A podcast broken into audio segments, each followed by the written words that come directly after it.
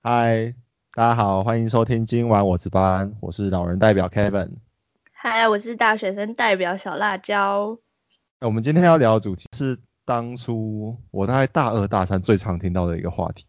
是大家从大二就开始会想说要开始思考自己要不要考研吗？对啊，就是至少我的科系啊，从大二下学期吧，可能寒假刚过，大家就开始说，哎，你大三有没有考啊？或是暑假有没有开始补习啊？读研究所啊？你要选什么科系啊？那时候所有人都在聊这个东西。我觉得那你们系应该相对的积极，因为像我的科系的话，网上念研究所的人没有很多，通常就是直接就业或者是考其他的研究所，所以大家到了大三或大四才开始想。我觉得好像不只是我们系或是单一个学校的疑虑，就是所有的大学生，也不是所有啊，可能三四成甚至到一半的大学生。可能到大二、大三，或者是大三、大四，都会开始思考说，哎，我到底是要考研究所，还是要考公职，还是说啊，就直接去就业？大家都在谈论类似的话题，好像没什么其他可以聊的，反正就在聊这些。我觉得这个问题的确是蛮常见，因为现在是大三，所以身边蛮多人。话题永远都围绕在要不要考研啊，外到底有什么出路啊，啊，以后要不要考个公职之类的。话题已经从大一大二的，哎，我们哪里还没去完，然后已经变成是有在慢慢思考自己的未来。但我觉得这个一直以来对学生来说都是没有解的答案嘛，或是他是一直一直讨论不完的。每个人好像都没有固定的答案，所以这个好像蛮值得花一集来讨论看看，到底是要怎么考研啊，或者是你要出去就业，到底要怎么选择？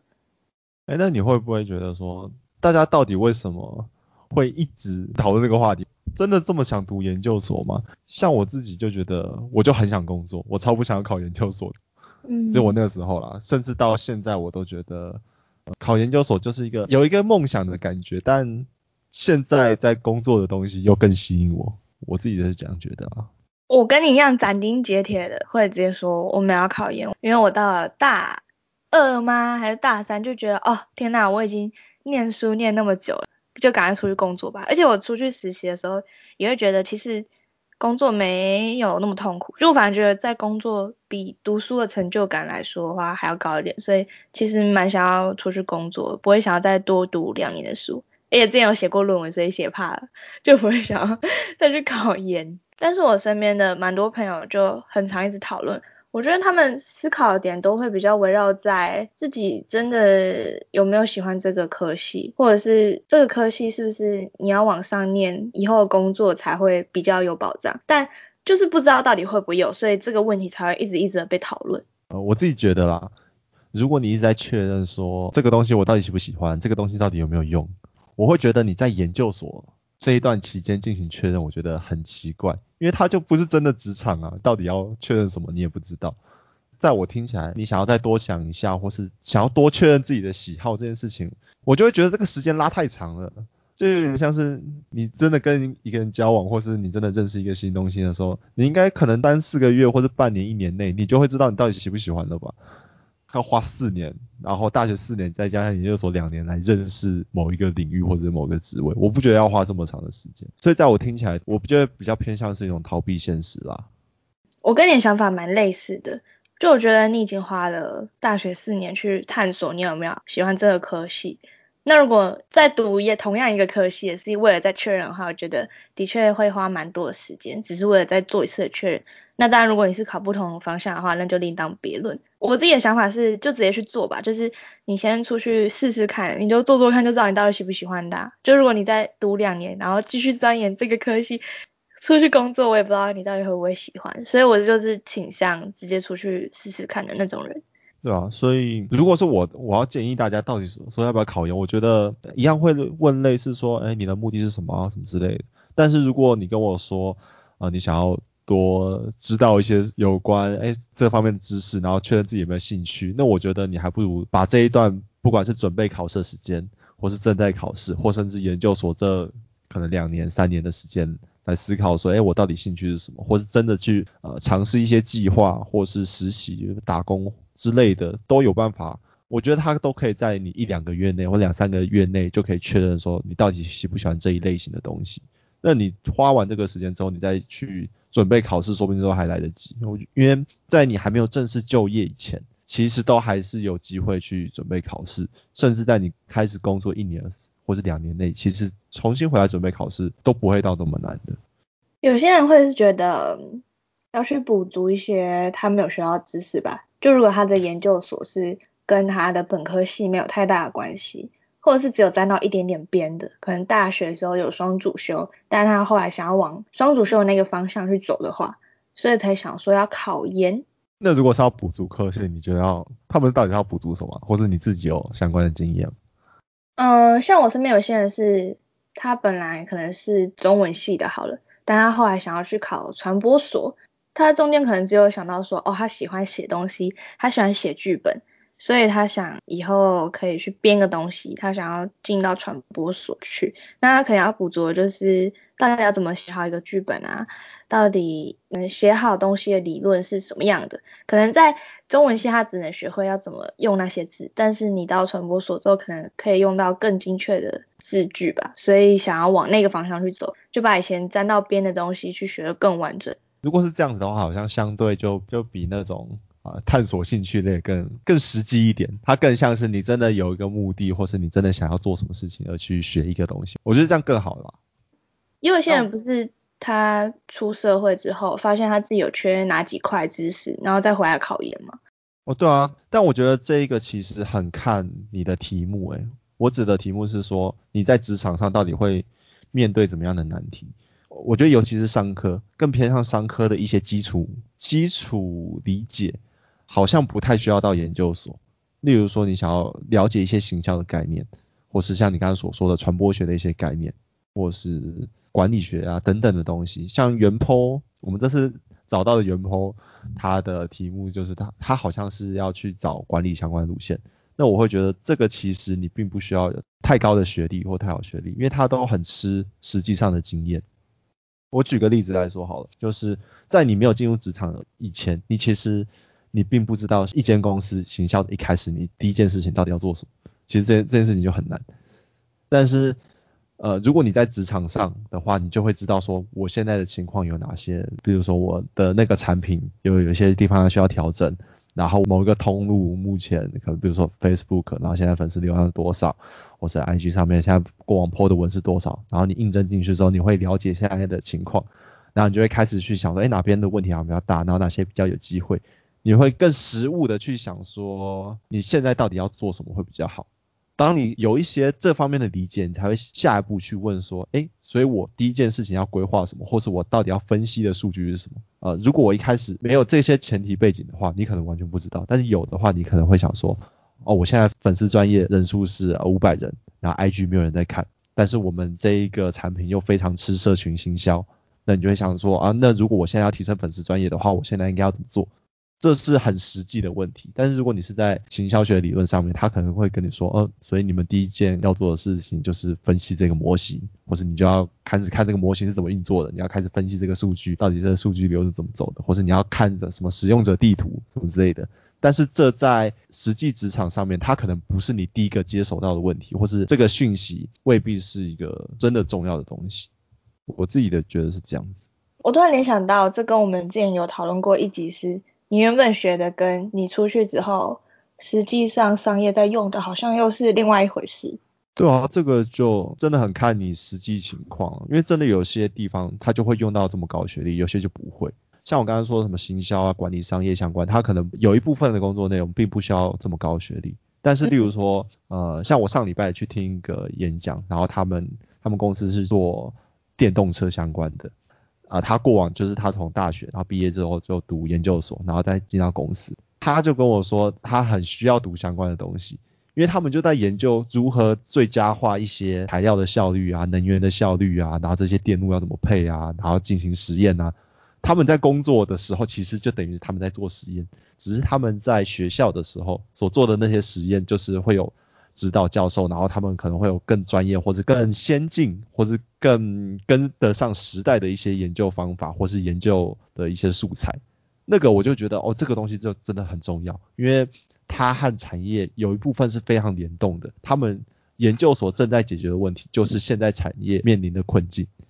所以他在研究所所学到的一些知识技能，就有很有机会直接在进入职场的时候帮他们的产品本身，比如说啊电池可以增加的传输效率或者增加储存相关的东西，那就很有用。相对于我刚刚举的例子，行销相关的就会有用非常多。所以我觉得你真的要考研究所的话，你你可能要去评估一下你所学的东西到底需不需要这么深厚的理论背景。我觉得这是值得你去探讨的。我也觉得，就是如果你你那个 研究所，它其实并没有太加深那个理论，或者是你所学的根本就不需要太多的东西，比较需要你实际操作去累积经验的话，好像就没那么需要考研吗？我自己是这样觉得啦。他们会不会有其他的考虑点呢？就是考研究所。嗯，我觉得很多人会觉得想要考研，是因为觉得自己有研究所的那个学历，履历会更漂亮一点，在求职上面应该会比较顺利。那你自己的看法是什么？嗯，因为我自己想要走的那个方向，的确不需要研究所，但我不确定我身边的朋友，就我身边好像蛮多朋友是有迷思，说越高的学历你找工作会比较好找，就看要是哪一方面的工作吧。哎，那你觉得这是个迷失吗？我觉得有一点点哎，看产业吧。就我不能打保证说，并不是所有产业都不需要那么高的学历。但就我出去到外面，然后接触到，其实蛮多人都是跟本科系不相干的，但他却可以做得更好。他没有那么多的理论，但他的实务经验更重要，或是他的经验更能让他大声讲话。就我所知知道的例子，其实你研究所真的会更容易被被看到。不管你是在履历的筛选上，或是你是在在人资群，或是在同事之间，你会更容易被提到。他们就会有几个情境，例如说啊，现在履历现在已经塞爆了，信箱里面有一百多个要给你审，那你要怎么挑选这个东西？之前不是有听过一些笑话吗？我不知道现在还有没有这个笑话，我可能比较老，反正他们就可能就折纸飞机啊，履历丢一丢，然后看哪个，就哪个飞得比较远，看起来就比较有机会，然后再打开来看。我觉得现在还是有，只是可能现在没有纸本的，现在全部都电子化。那电子化你就可以更好操作这件事情，比如说哦，现在有大学有四大，或是说哦有研究所再来看，那其他的都先不看。嗯，这个其实是一个就有点像成本效益的考量。如果可以快速筛选的话，你就会想快速筛选，因为你真的没有那么多时间一封一封一封去看。所以我觉得在开信率上面，它是确实有帮助的。哦，你说在有没有录取这个工作上面，可能不能拿到那个面试的入场券上面的话，对，我觉得是有帮助的。另外像是，如果这间公司啊过往并没有这么多研究所的人，那我觉得就会他会更容易被拿出来讨论，至少有一个话题嘛。哦。像我们公司其实研究所就没有很多，然后突然看到，哎，这个研究所的感觉很厉害，至少他被提出来了，但其他人可能就哦。嗯，那就看过了，就这样没了。对，可能就是类似的情境。嗯哼，因为我听到了很多是考研算是一个，他说它是一个加分项，但并不是必要项。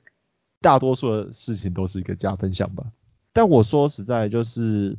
你研究所确实可以帮你在被看到或是被发现的几率提高，但是说真的，他还是透过跟你谈话来决定要不要录取你。在开信到录录取之间的这个比例，研究所未必会比较吃香，这可能真的还是要看你个人的操作，或是你到底在研究所有没有学到东西，这个还是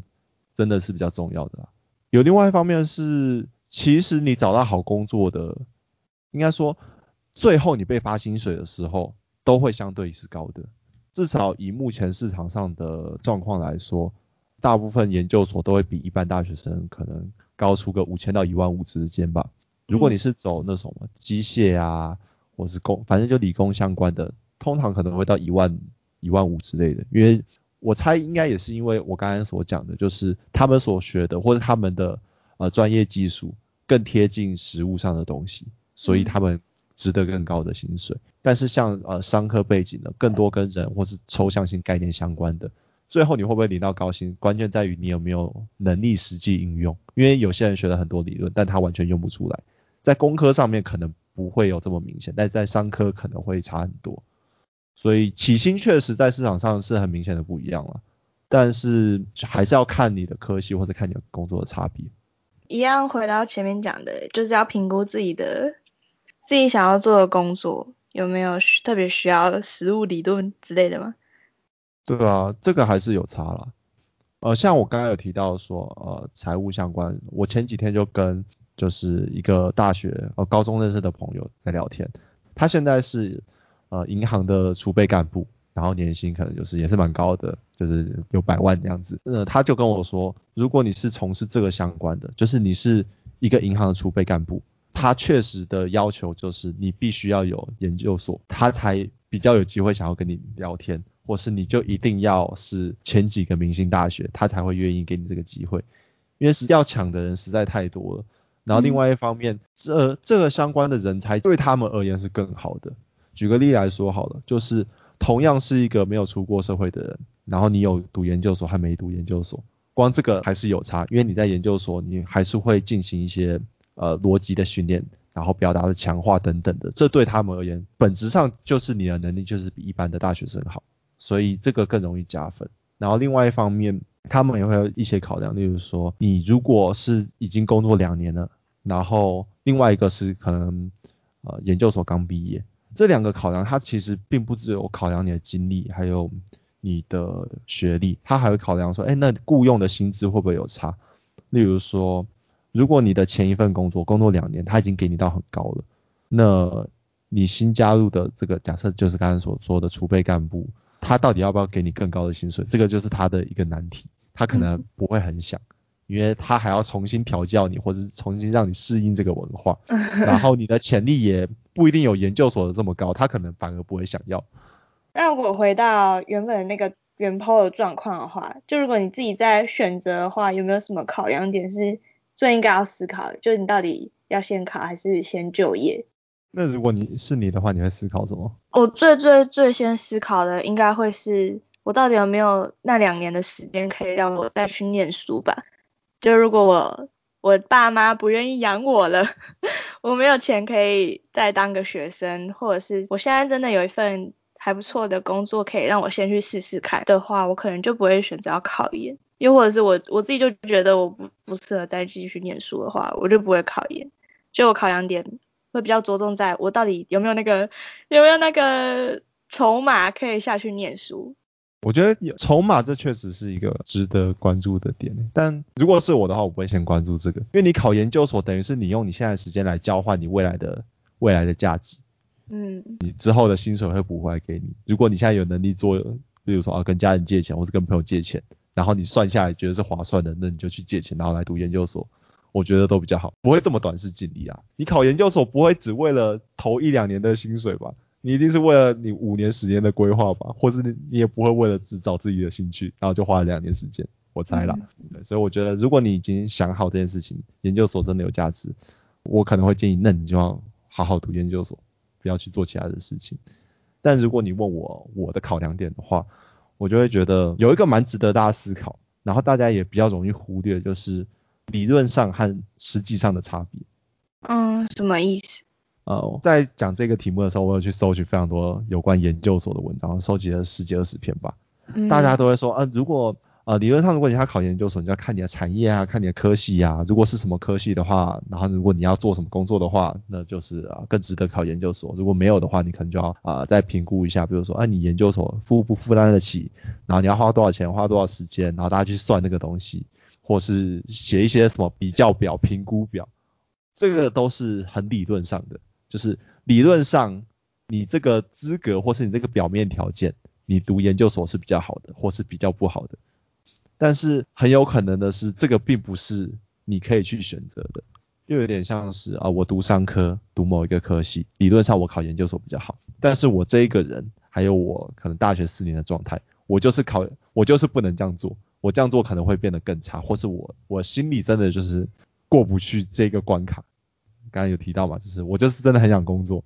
因为就有经历过一些实习啊，或是真的有参与一些计划，就觉得哦这个东西好想做，好想做，受不了。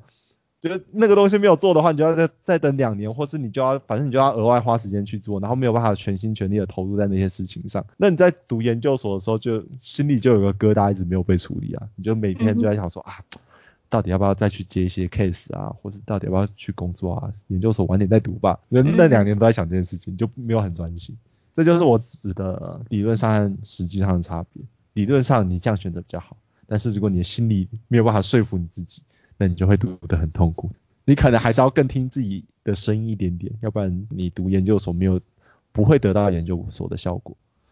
我觉得你前面讲的用两年然后去换之后的生活，这个论点还蛮有趣的。就是我身边有些人他好像没有这么想过，就是如果他们真的这样想的话，可能可以比较更明确的知道自己要不要去考研。就是想说啊，我再多花个两年投资我自己，这样我以后会不会有更多的薪水？或者有些人就真的不敢算。害怕？你们都没有算这个吗？有些人不会算呐。这个不是一定要算的吗？我我大二大三的时候我就算这件事情呢。我身边有些人好像真的没算过，而且不好，我可能就可以之后可以这样建议他吧，就让他算算看。就有些人就真的只是想说，阿班就先考考看好了。很惊讶吗？我我是蛮惊讶的，但但我不确定这是不是个常态，或是我这个行为到底合不合理，其实我不知道。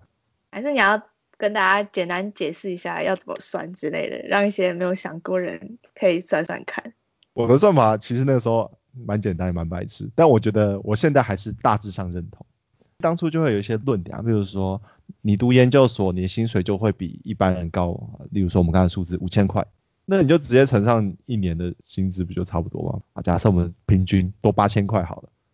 那你一年十二个月可能就是多八万块，将近十万块的钱。嗯，那你一年多十万块，然后你两年就多二十万，那你二十万你要平均分摊到两年哦，就是你等于是晚晚人家工作两年。那如果我的薪水本来就有啊，算算低一点三万块好了，那我两年可以赚的钱就是呃乘以二十四，所以有六十几万。所以我这样子反而，如果我现在只能回馈我两年的薪水的话，那我就是亏了四十万。我读研究所就为了赚那两年，然后亏了四十万，类似这样子。啊哈啊哈。所以如果我的这个研究所的加分期没有这么长，比如说我在工作两年或是三年之后，就跟一般大学生差不多了，反正他们薪水最后也会跟我家的一样，那我觉得这超不划算的，我就倒亏三十万，然后研究也不知道在研究什么，我就觉得很很瞎。但如果是呃他是成长曲线高的，嗯，例如说大家都会说呃研究所比较有潜力，或者他比较能读，他知识量或是水准比较高。那他的薪水可能是以曲线式的成长，例如说，我一开始第一年比比你呃给你多人家五千块，多人家一万块，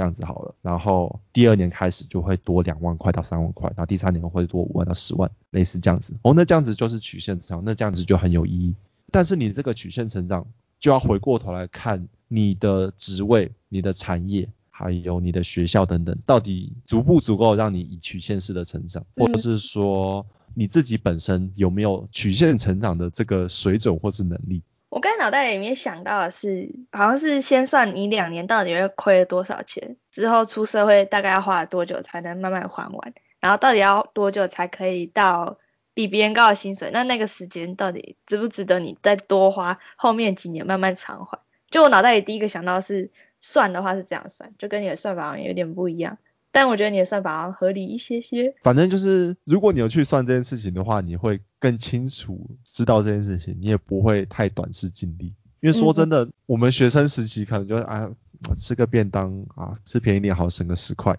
或者什么东西 省个二十块，你光花时间在省那个一点点的钱，你那个心力都可以帮助你赚更多钱的。理论上你应该永远都要去这样子想，我的时间成本应该是最高的。然后我要不断的去增加我固定时间可以赚的更多钱，真的，我我我都是这样子想，所以对于我而言，我就觉得时间成本很高。如果我没有办法确定我读研究所真的可以给我带来获利的话，那我应该我就会想要，那我先要先把我的时间拿来赚钱。我蛮认同的，就我觉得大家好像真的可以算算看，就现在拿起纸笔，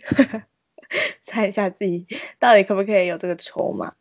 但有些人可能就是，反正他可能靠家里吧。靠家里，他可能就也没有算这一个，但我就是当一下学生。对我家家里比较穷，所以就是要自己出钱的时候，你就会想说啊，读研究生还不如去赚钱，要不然到付不出自己的生活费，到底要该怎么办？真的，我就在，就有些人也是在担心这个，然后我第一个想到也是这样，就哦，你还要再让爸妈多养你两年，我我我好像不太敢，所以因为我本来就没有把这个列入选项。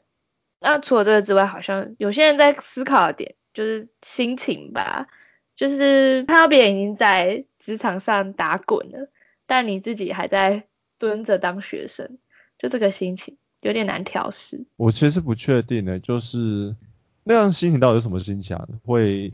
怎么什么感觉吗？就有一种被落下吧。像我自己的话，虽然没有到考研那个心情，但我觉得有点类似的是。你可能打开你的 IG 啊，你的 Facebook，然后看到别人已经很往前，可能他都已经在实习了，但你还在当个开心的学生，你就有一种被落下的感觉，有一种落后他人。他们已经做到了一些你还没做到的事情了，会让你自己觉得你好像不够强，然后压力就会变蛮大的。我觉得这个心情有是很好的，代表你很知道你自己和别人的差距，你至少有认知。但是你要不要这么去强加这些东西？是你需要去评估的。就如果你现在其实已经很在你自己的状态还有节奏，你好像也不能再更快，你再更快就会很痛苦，或是你就会开始忧郁。那你要知道，你就不能这样子去想，因为你已经在你最佳节奏上了，那你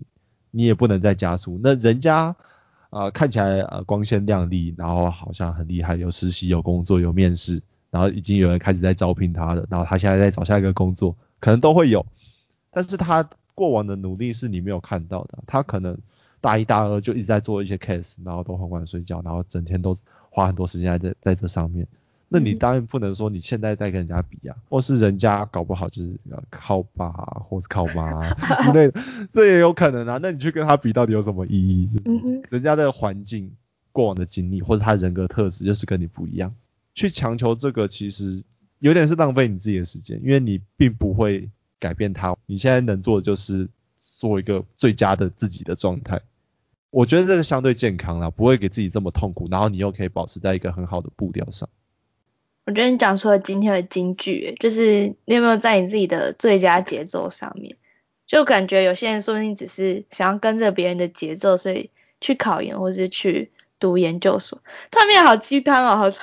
好 好好励志的感觉。我们这个是鸡汤节目吗？但我觉得这句话真的是刚有一点 touch 到我，就如果你有找到自己的节奏的话，你理好好理清自己到底想要什么的话，应该就比较不会那么痛苦了吧？我觉得大家如果有跌倒或是有经历过一些事情，你会更好调试吧。我自己就是一个重考生啊，其实我就很知道说你过往的一些行为或是风格会造就你现在的状态，所以你也不要拼命去追赶别人，但是你要知道你自己现在应该要做什么事情。我刚才有点意外，但后来想想，嗯，你这样的确蛮情有可原的。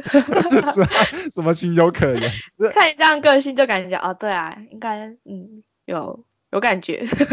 因为我大我高中的时候就一直在打球啊，我现在我高中的时候在打球和玩乐团，然后就三年就过去了，然后等等最后一年，然后我想说，哎，这个东西好像没学过，为什么大家都会？我想说这发生什么事情呢？然后就开始拼命读啊，然后我那时候读的是我们那个县的第一志愿，同学都超强。我想他们之前明明就跟我一起玩，为什么他们功课那么好？他们都变态。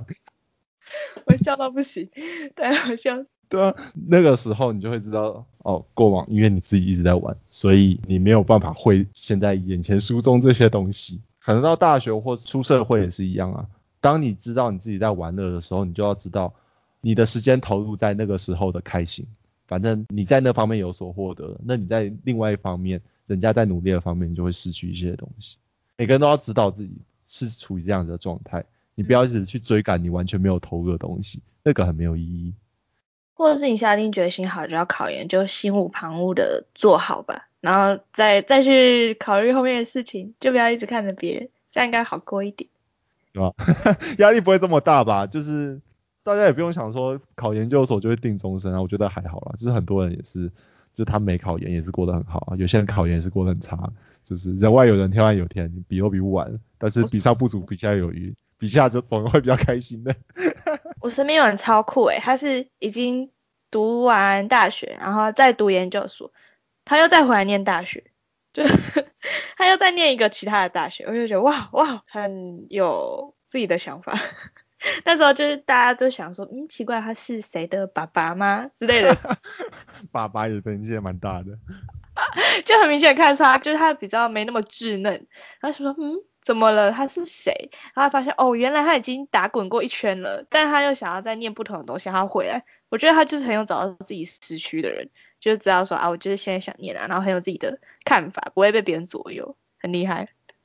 啊，我觉得这样子做，你这样子做，你在读书的当下其实会好很多。像我有看到有一些心得，或者自己认识的人，他们也是说，如果你是辞职然后再做这件事情，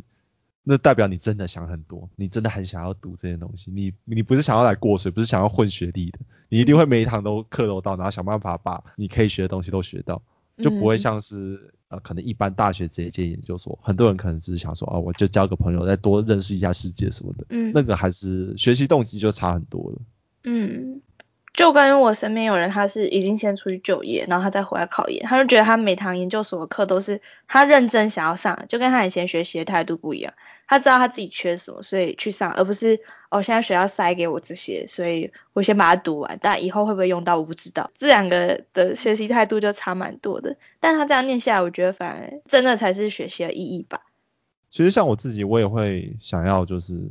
我也有一些想学的东西。然后我都是在犹豫说啊，我到底要不要全心全意投入去学这个东西？但这个思考过程就是，当你真的确定我想要学，我必须学，不学不行，那个投入感就真的会差很多。我就很想要学的一些统计模型啊，分析相关的东西。我从大学想要读研究所的时候，我我就是想要学那些东西，然后到现在我也想学。只是，然后是外面的世界太美好，我回不去。所以讲超多集，说你很想要学这种东西。可是你知道，有想，然后还有更想做的事情，就是有些事情是无法割舍的。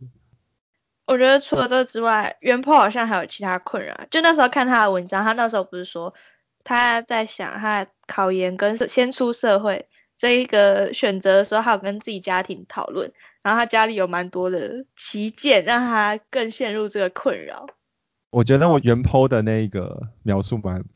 蛮有趣的，但看起来蛮蛮辛苦的。就是例如说啊，他就说，哎，如果你不不去读书去工作的话，啊什么我就不给你开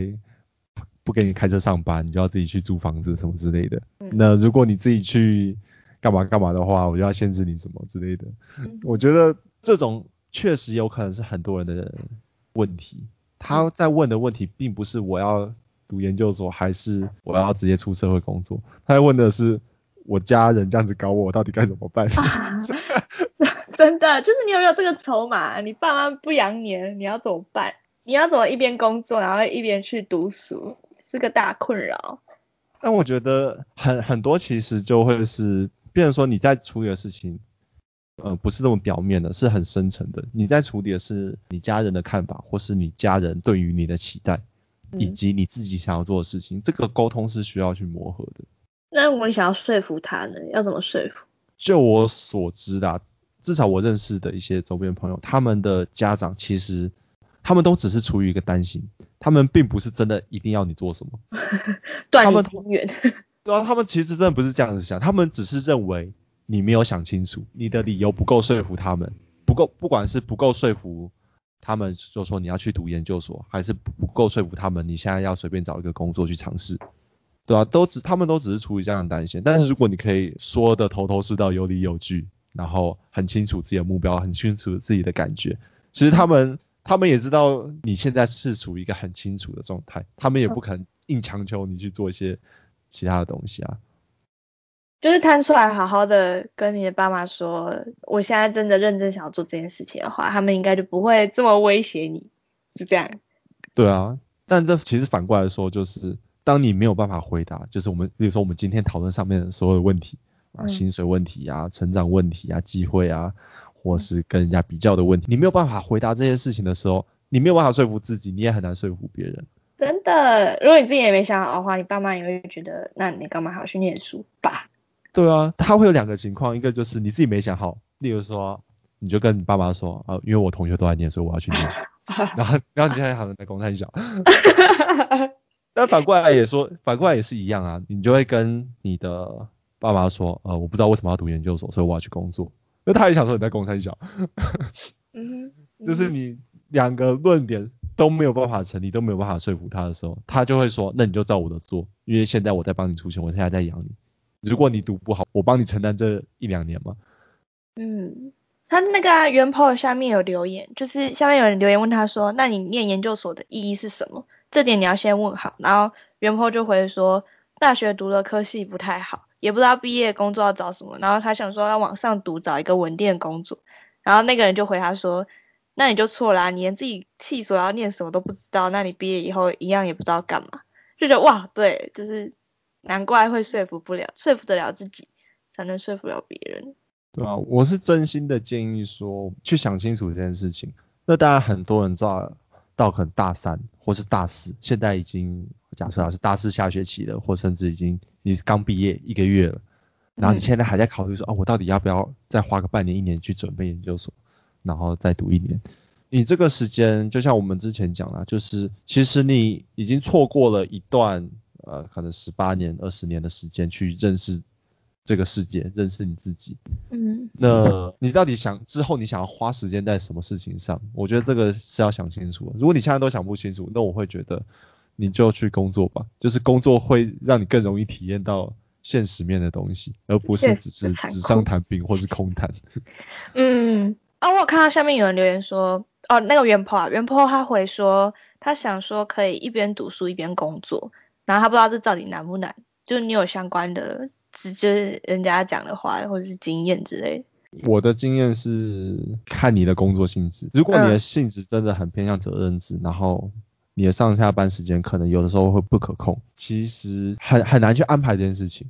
因为你在读书的时间，你总不可能说你去读一个研究所，然后你一个礼拜只去个两天三天，然后只坐在那边四小时吧，那也不太可能。他大部分可能就是几乎要每天去，然后假日你有时候还要准备研究啊，准备报告。那时间是花非常多的。你现在不是在上班，你就是在研究所准备研究所的东西。其实你不会有太多的休闲时间。如果你想要把两件事情都做好的话，所以我觉得这件事情很难，但不是大家都做不到。嗯，像呃一些享受啊，一些生活上的东西，其实有些人是可以割舍，或者有些人就觉得哦可有可无也没差，那对他而言就还好。或是有些人时间管理能力很好，就是他很懂得安排自己的作息啊，自己的节奏啊，那他可能也可以读得很好。我觉得这很看人，但大部分看到的其实状况都不会到这么好。如果是以我自己的学习经历的话，我觉得我已经算还不错了，就是我有能力安排自己的一些事情，然后我也花很多时间在学一些新的东西，我都觉得我没有办法一心二用。比如说，呃，现在现在我在弄指甲动啊，但我其实我还有正职，所以我每天可能还是花个一两个小时、两三个小时在弄指甲动的东西。我我就觉得已经很 hold 不住了，我没有办法再花更多时间的。嗯，所以我觉得读研究所感觉边读边边工作是很不容易的事情，你要想清楚才有办法做到这件事情。嗯，真的就应该还是要算，而且如果你真的让工作变得很忙，然后反而没法好好念书的话，我觉得好像又有点本末倒置。就你会很痛苦啦，你就会你在工作上也得不到人家赏识，没什么。没什么成绩，因为你花很多时间在研究所，那在研究所也没有学得很好。天哪，听起来就很糟糕。就是有可能的，但但这个是负面的想法，但是当然你也有可能是说，哦，你在工作上可以获得一些资讯，获得一些心得，你在研究所也小有成就，但可能都是小小的。有些人综合加起来就是很好，但有些人综合加起来就是很烂，就是看你有没有刚好 m a t 到一个平衡点。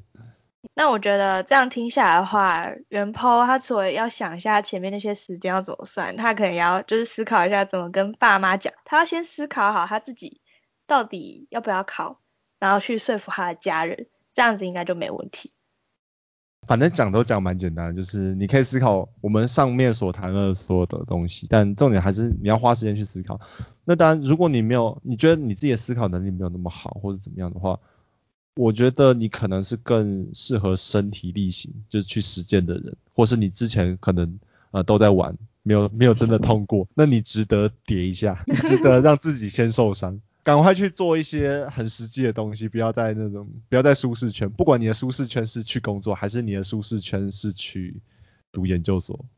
就是你应该去做一些可以突破自己的事情，不是一直在那边啊我考虑东考虑西，因为你就是。都给你二十几年的时间考虑，你还想不出个所以然，那你可能需要的不是思考，你需要的是别的东西。你今天真的讲很励志诶，就他突然变一个鸡汤节目了。我们今天就是，我们我们就是一个鸡汤节目，就是好像头头是要讲很多就是分析啊、逻辑啊，但其实我觉得还最后都最后大家面临的困难都不是，我觉得这些都还好啦，就是最后面临的困难都是说哦，我不知道该怎么去跟这么有脉络或者这么逻辑或这么现实的东西去相处，我觉得这是很难的事情。就心里的那关过过不去，对吧？心里那关过去，就会像我现在就是无忧无虑，也没有啦，就是可以很懂得跟自己的压力与生活状状态相处，嗯，你会比较容易去做一些事情，想要做什么就可以更有行动力一点，不会绑手绑脚的。好诶，那今天就下班了吗？好，那今天就下班啦，希望元抛可以找到自己未来的方向。也希望他跟家庭沟通顺利。好，那就这样了，拜啦。拜拜。